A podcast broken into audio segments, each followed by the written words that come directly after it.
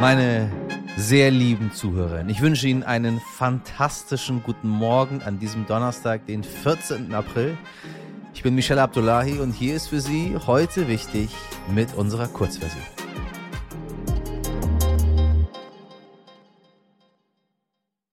Zuerst für Sie das Wichtigste in aller Kürze.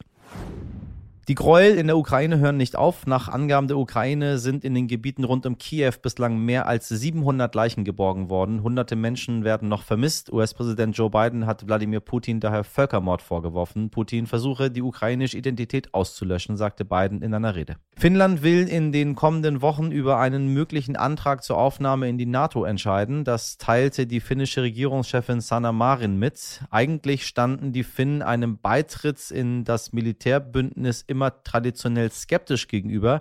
Seit dem Beginn des Ukraine-Krieges hat sich die Zustimmung dazu in Umfragewerten aber verdoppelt. Die EU wird weitere 500 Millionen Euro für die Lieferung von Waffen und Ausrüstung an die ukrainischen Streitkräfte zur Verfügung stellen. Das hat der Rat der EU-Mitgliedstaaten gestern in Brüssel angekündigt. Das war ein Schock für alle Schokofans diese Woche. Der Süßigkeitenhersteller Ferrero hat etliche Produkte zurückgerufen, weil sie im Verdacht stehen, Salmonellen zu enthalten. Moment, Salmonellen, die kennt man doch eigentlich vor allem von rohem Hühnchen. Und machen die nicht jetzt ziemlich krank? Ja. Und nochmal, heißt das jetzt an Ostern, sollte ich dieses Jahr besser keine Schokolade verstecken, sondern nur Gelee-Eier? Hm.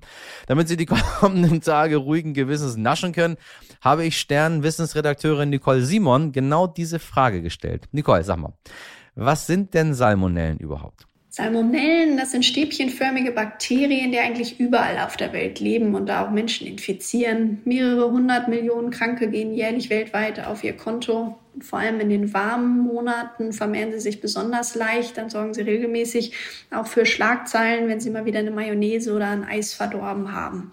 Insgesamt kennt man so rund 2700 unterschiedliche Salmonellenarten, die vor allem in Geflügel, in Schweinen, aber auch in Reptilien und Wildtieren vorkommen. In den meisten Fällen stecken die Salmonellen aber nicht im Fleisch, sondern gelangen ähm, über den Kot der Tiere auf die Lebensmittel, also die Eier etwa, oder beim Schlachten auf das Fleisch und damit dann irgendwann auch zum Menschen.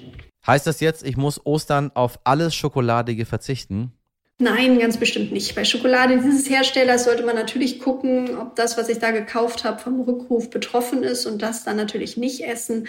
Grundsätzlich ist die Gefahr bei Schokolade aber relativ gering. In Deutschland gab es den letzten zumindest bekannt gewordenen Ausbruch durch Schokolade 2001. Schaut man sich die gesamte EU an, dann liegt der Anteil von Schokolade und Süßwaren an Salmonellenausbrüchen bei etwas unter vier Prozent. Da ist die Gefahr, sich beim Zubereiten vom Lammfleisch jetzt Ostern in der Küche zu infizieren, also deutlich größer. Vielen Dank, Nicole. Da werden viele Eltern und Kinder aufatmen. Und ich tue es auch, aber nur ein kleines bisschen, meine Damen und Herren. Ich halte nämlich nicht so viel von Schokolade. Also ich halte schon viel davon, esse davon auch viel, aber es ist jetzt nicht so relevant, sage ich mal. Verstecken Sie an Ostern doch auch mal, weiß ich nicht, ein Radieschen, eine Zwiebel, eine Karotte. Einfach mal so. Gucken Sie mal, wie die Reaktionen sind. Ich sag äh, sag Ihnen aus, aus Erfahrung, das ähm, sorgt für Zündstoff in der Familie. Aber probieren Sie es mal selbst.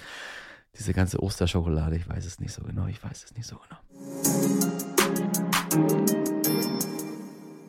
Von klein auf lernen wir, dass es im Sport nur fair zugehen kann, wenn Männer gegen Männer und Frauen gegen Frauen antreten. So ist das schon seit ja, Jahrhunderten, wenn nicht sogar seit Jahrtausenden. Doch unsere Gesellschaft hat sich zum Glück weiterentwickelt und Menschen, die sich nicht ihrem zugeordneten Geschlecht verbunden fühlen, geben sich immer mehr zu erkennen und finden immer mehr Zuspruch.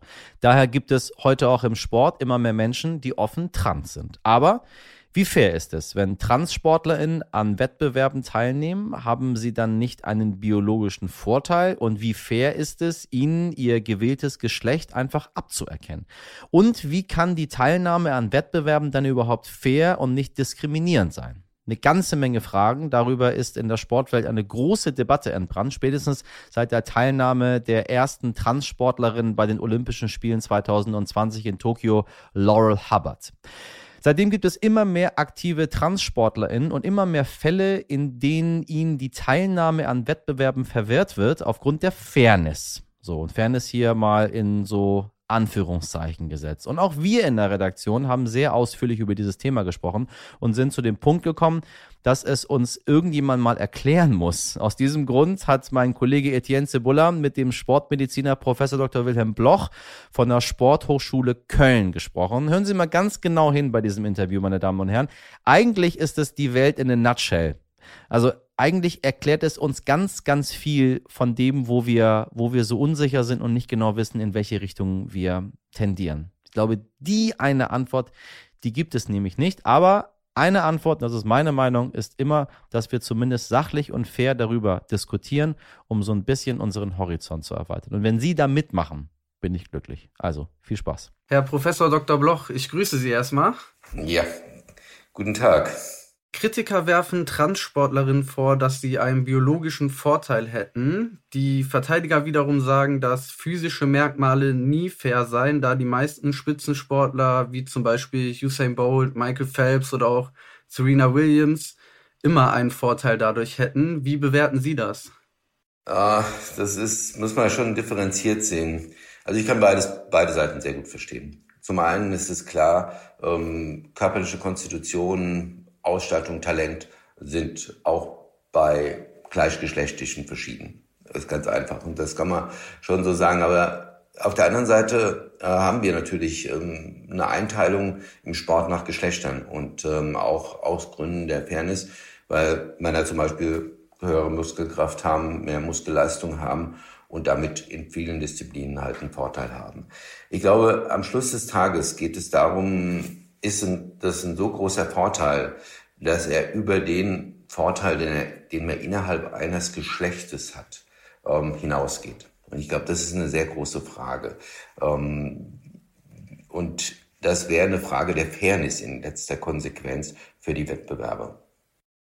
Jetzt ähm, durften Sportlerinnen wie die US-Schwimmerin Leah Thomas oder auch die Gewichtheberin Laurel Hubert an ihren Wettkämpfen teilnehmen, weil sie sich ja einer Hormonbehandlung unterzogen haben. Wie wirkt sich diese Behandlung eigentlich auf den Körper aus und auch auf die Leistungsfähigkeit?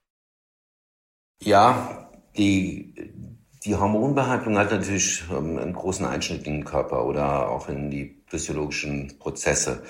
Ähm, das Muskelwachstum, wenn ich zum Beispiel eine Antihormontherapie mache, Testosteronspiegel runterziehe, um dann ähm, eine Transfrau ähm, zu sein, dann äh, wird die Muskelmasse sich verändern, das wird die Körperkomposition ver verändern, das heißt mehr Fettgewebe, weniger Muskelmasse. Die Muskelleistung geht runter. Beim Transmann ist es umgekehrt, da habe ich eine Zunahme der Muskelmasse und die Frage ist natürlich, ist das schon allein der Hormonspiegel, der das Geschlecht bestimmt? Und da müssen wir natürlich schon sagen, dass Hormone ein wesentlicher Teil sind, dass sie den Körper stark verändern. Und ich habe es jetzt nur auf den Muskel bezogen. Es werden auch andere Organsysteme fast alle geschlechtsspezifisch beeinflusst durch die Hormone. Aber die Frage ist, ist denn das, die Hormone eigentlich das Einzige, was das Geschlecht determiniert hat. Wir haben ja unterschiedliche Genausstattung und die Genausstattung, die bleibt ja letztendlich bestehen. Als abschließende Frage, was würden Sie sich denn wünschen für die Zukunft in diesem Thema, wo es hingeht?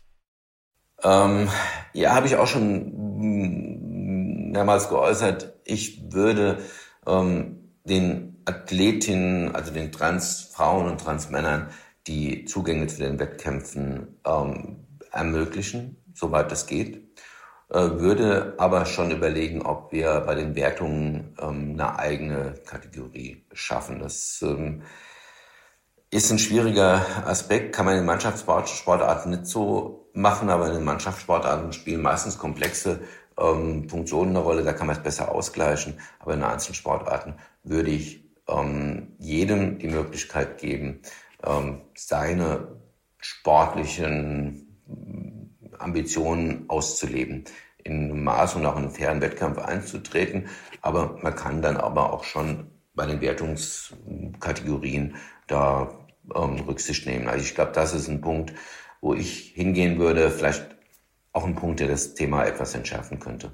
Herr Professor Dr. Bloch, ich bedanke mich vielmals für Ihre Zeit und dafür, dass Sie für uns das Thema eingeordnet haben. Herr Professor Dr. Bloch, auch von mir vielen Dank für diese Einblicke in das Thema aus der sportmedizinischen Sicht und auch vielen, vielen Dank an meinen Kollegen Etienne Cebulla, der dieses Interview, wie ich finde, sehr, sehr schön geführt hat. Es muss nicht immer Herr Abdullahi sein mit seinen bescheuerten Fragen, wissen Sie. Tut auch mal gut, eine andere Stimme zu hören. Und liebe HörerInnen, wie Sie gerade selbst hören konnten, ist das Thema wirklich komplex. Und wenn Sie zu dem Thema Anregungen haben oder selbst davon betroffen sind und uns Ihre Geschichte erzählen möchten, dann schreiben Sie uns gerne das Ganze an heute heute wichtig jetzt stern.de, denn es ist immer leicht über Menschen und Situationen zu sprechen. Lieber würden wir mit ihnen sprechen. Abgedroschen, aber immer noch sehr relevant, wenn wir es denn tun.